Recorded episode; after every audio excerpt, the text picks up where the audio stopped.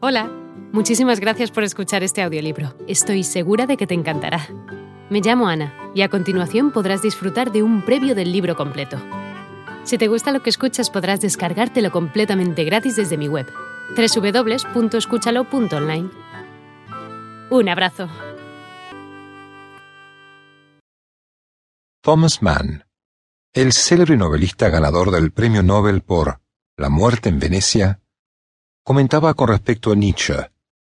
La filosofía no debe ser solamente fría abstracción, debe ser también vida, sacrificio, sufrimiento.